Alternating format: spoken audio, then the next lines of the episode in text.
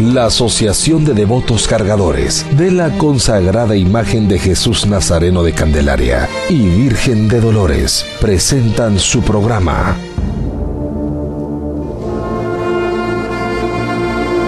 Camino a Jueves Santo, un programa histórico donde se hablará de anécdotas e información que nos preparará para el Jueves Santo místico, solemne y tradicional de la consagrada imagen de Jesús Nazareno de Candelaria, Cristo Rey y Santísima Virgen de Dolores.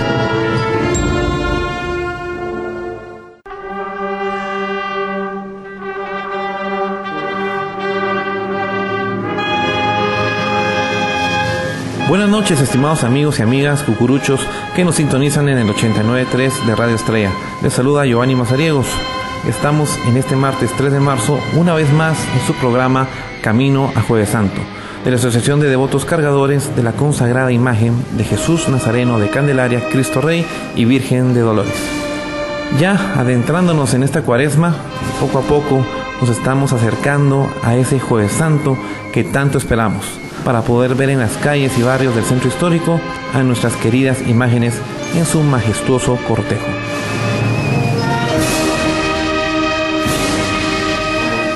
Aquí en nuestro programa Camino a Jueves Santo nos encontramos con la presencia de el licenciado Mario Alvarado, que es licenciado en Historia de la Universidad de San Carlos de Guatemala, autor de múltiples ensayos y libros sobre historia del arte.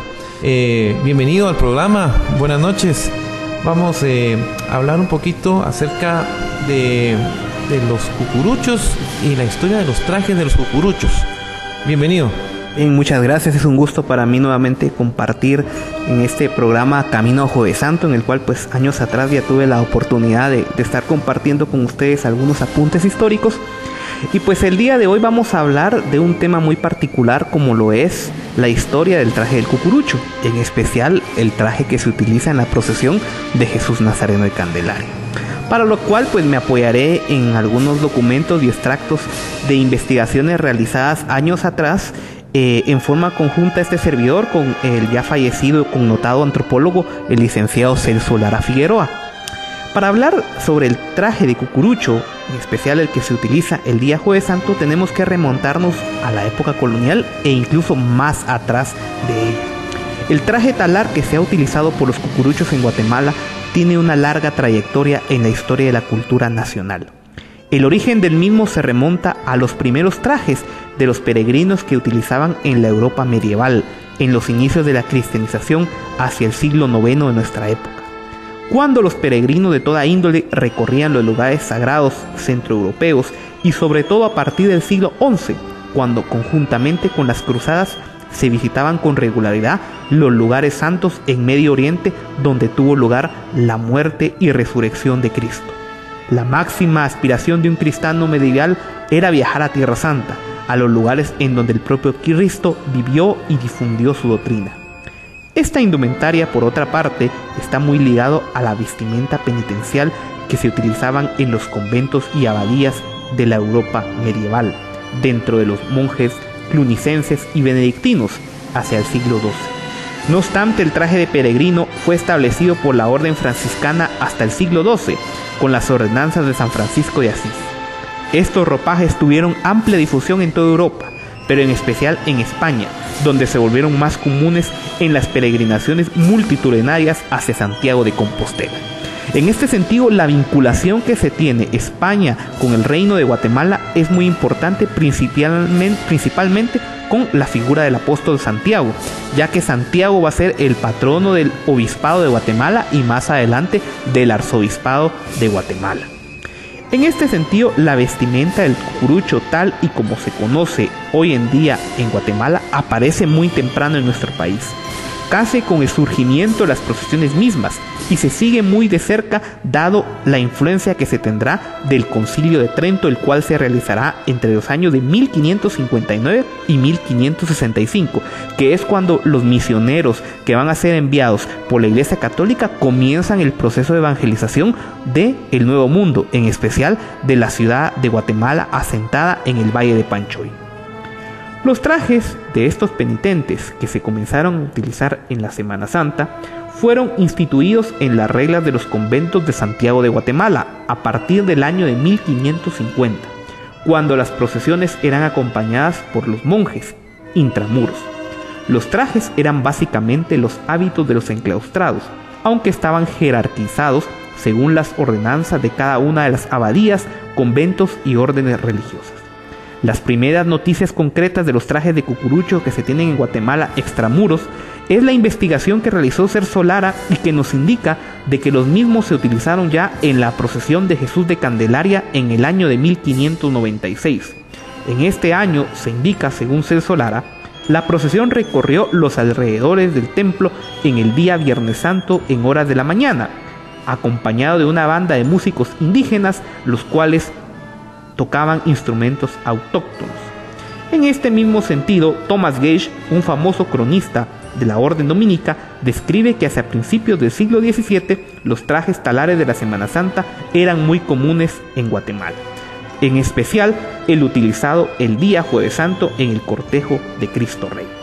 Ya en el siglo XIX, Jacobo Haflex, en 1860, en su libro sobre viajes, nos habla de la descripción del traje de cucurucho, el cual se ha mantenido en la actualidad. En este mismo contexto vamos a hablar de los componentes del traje del cucurucho. En primer lugar tenemos la túnica morada, la cual es utilizada como la principal parte de este traje la esclavina blanca, la cual en el día jueves santo debe de ser de color blanco y según investigaciones académicas su uso se viene realizando aproximadamente desde finales del siglo XVI hasta nuestros días como un privilegio concedido al cortejo de naturales de Jesús Nazareno de Candelaria fuera del templo. Posteriormente tenemos un cinturón el cual nos representa el símbolo de penitencia que encarna la autoflagelación con la que se castigaba en la carne a tiempos coloniales y la cual era portada por los caminantes de Santiago de Compostela. La paletina o cinturón colocada alrededor de la cintura es una de las imágenes de la pasión de Cristo que interpretan más los guatemaltecos. En este sentido, la esclavina, que es el nombre correcto de la paletina, de el cortejo Jesús de Candelaria debe de ser blanca, la cual tiene flecos de color plateado y dos líneas negras. Estas líneas negras se vienen utilizando desde la época colonial como una representación de la muerte de Cristo. El traje de la Candelaria se complementa con el famoso casco, el cual va a surgir aproximadamente entre los años 20 y 30 del siglo pasado, cuando se da la prohibición de utilizar el tradicional cono de cucurucho, que era el elemento principal, el cual le daba un matiz importante de penitencia y de anonimato a las personas que participaban en la procesión de Jesús de Candelaria.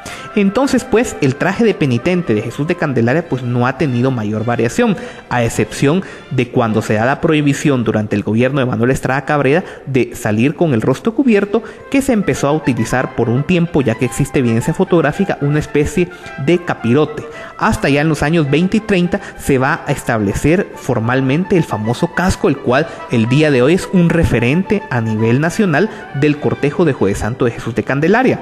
En este mismo sentido me permito hacer unas breves anotaciones de que ya existe evidencia fotográfica de principios del siglo XX en la cual se nos demuestra que los turnos de las llamadas comisiones de honor de salida eran cargadas por personas de la época, los cuales no utilizaban el tradicional traje de cucurucho, sino que utilizaban traje de calle. Es decir, siempre ha sido una costumbre desde principios del siglo XX que los primeros turnos en las cercanías de la parroquia de Candelaria al comienzo del solemne cortejo de Jueves Santo eran portados por caballeros los cuales utilizaban trajes de calle de color negro. Es decir, para tener una diferenciación con los demás cucuruchos que participaban a lo largo de este cortejo. Entonces ahí vamos hilvanando la importancia histórica de lo que portamos como devotos cucuruchos en el cortejo de Candelaria, que es uno de los trajes antiguos más eh, documentados, pero por sobre todo con una larga carrera a lo largo de la historia en especial desde la conformación del cortejo Jesús Nazareno de Candelaria en la época colonial hasta nuestros días. Muchas gracias eh, por compartirnos esta, estas, estas líneas históricas. Eh, me, quedó, me quedó la pregunta sobre la, esclavina. Eh, yo, yo había escuchado ese término. Eh, eso es lo de la paletina, ¿no? Exactamente. Ese es el término correcto, esclavina, porque es viene de los peregrinos que hacían el camino a Santiago de Compostela en España, los cuales la utilizaban para protegerse de las inclemencias del tiempo. Y esa misma esclavina va a ser adaptada a los trajes talares penitenciales. En el caso de Jesús de Candelaria, Celso Lara nos habla de que ya a finales del siglo XVI ya está documentado cómo era el uniforme de los indígenas en el cortejo del día Viernes Santo, porque la procesión se desarrollaba antes el día Viernes Santo por la mañana. Bueno, muchas gracias, eh, licenciado.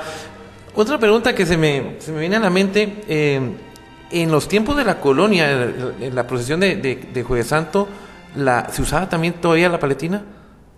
Sí, la paletina ya se viene utilizando, o la esclavina, como, se conoce, se viene utilizando ya, eh, los dice Celso Lara, en el siglo XVI, y eh, se tiene evidencia fotográfica. Existe una fotografía en el libro Semana Santa eh, en Guatemala del doctor Luis Luján Muñoz, en la cual se aprecia el cortejo de Jesús de Candelaria y se aprecia esta fotografía está datada entre finales del siglo XIX y principios del XX, que vienen los cucuruchos portando el Santo Via Crucis y es el mismo uniforme que seguimos utilizando en la actualidad, lo único que venían en vez del casco con un cono el cual les tapaba el rostro. Es decir, este uniforme es de los más antiguos que existe en Guatemala, pero por sobre todo de los que no ha tenido tantas variaciones, a excepción del cambio de el cono por el casco que se comienza a utilizar en los años 20 y 30 del siglo pasado. Súper interesante. Pues te agradecemos mucho tu tiempo por estar acá con nosotros compartiendo en nuestro programa Camino Jueves Santo y pues nos vemos en filas, licenciado. Muchas gracias por la invitación y será un gusto compartir en futuras ocasiones parte de los conocimientos que estamos eh, realizando a través de las investigaciones de la Escuela de Historia de la Universidad de San Carlos de Guatemala. Feliz noche. Feliz noche. En el año 1963 fue un año de fiesta para los devotos de Jesús de Candelaria. Llegaba a su aniversario número 400 y en conmemoración de tan especial fecha, el maestro Rafael García Reynolds compone Cuarto Centenario, dejando así plasmado en el pentagrama esa fecha tan especial. Los dejamos con Cuarto Centenario del maestro Rafael García Reynolds.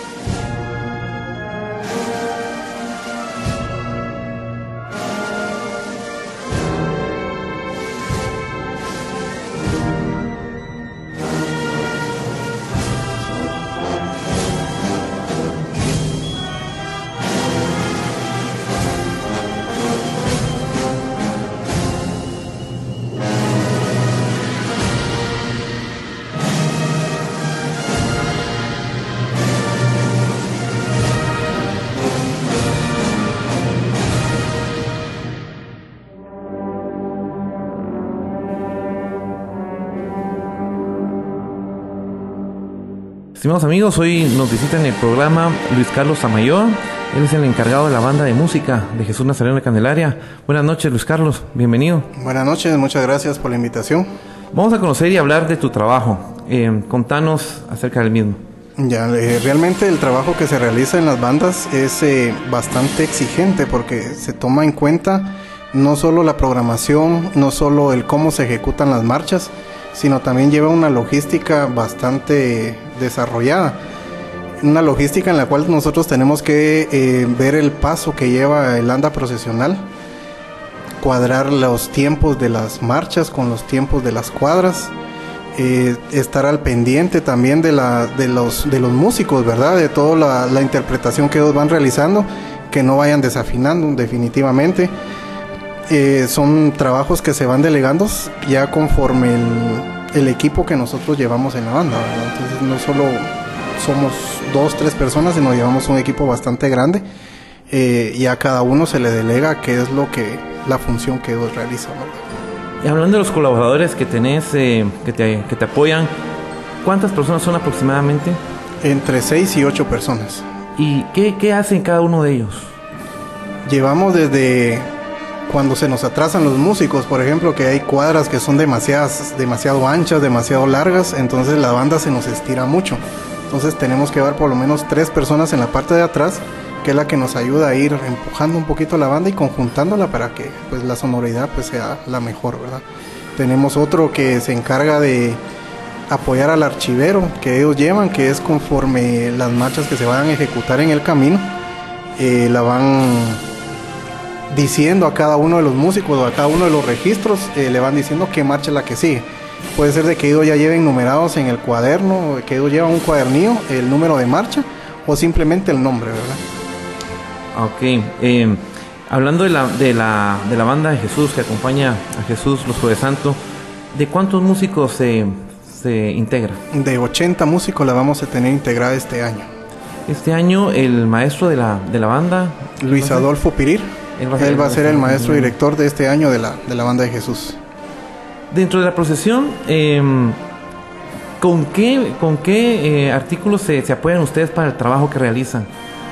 O sea, hablamos de, de radio, de, de, cronómetros, o ¿cómo hacen ustedes? El, sí, nosotros llevamos una, una logística un poquito también complicada, un trabajo de hormiga que le llamamos, porque tratamos la manera de que año con año, pues el paso siempre va a ser diferente eh, se designa una persona que vaya cronometrando el, el, paso del anda, desde que inicia el timbre, cuando recibe el turno hasta que lo entrega, ¿verdad?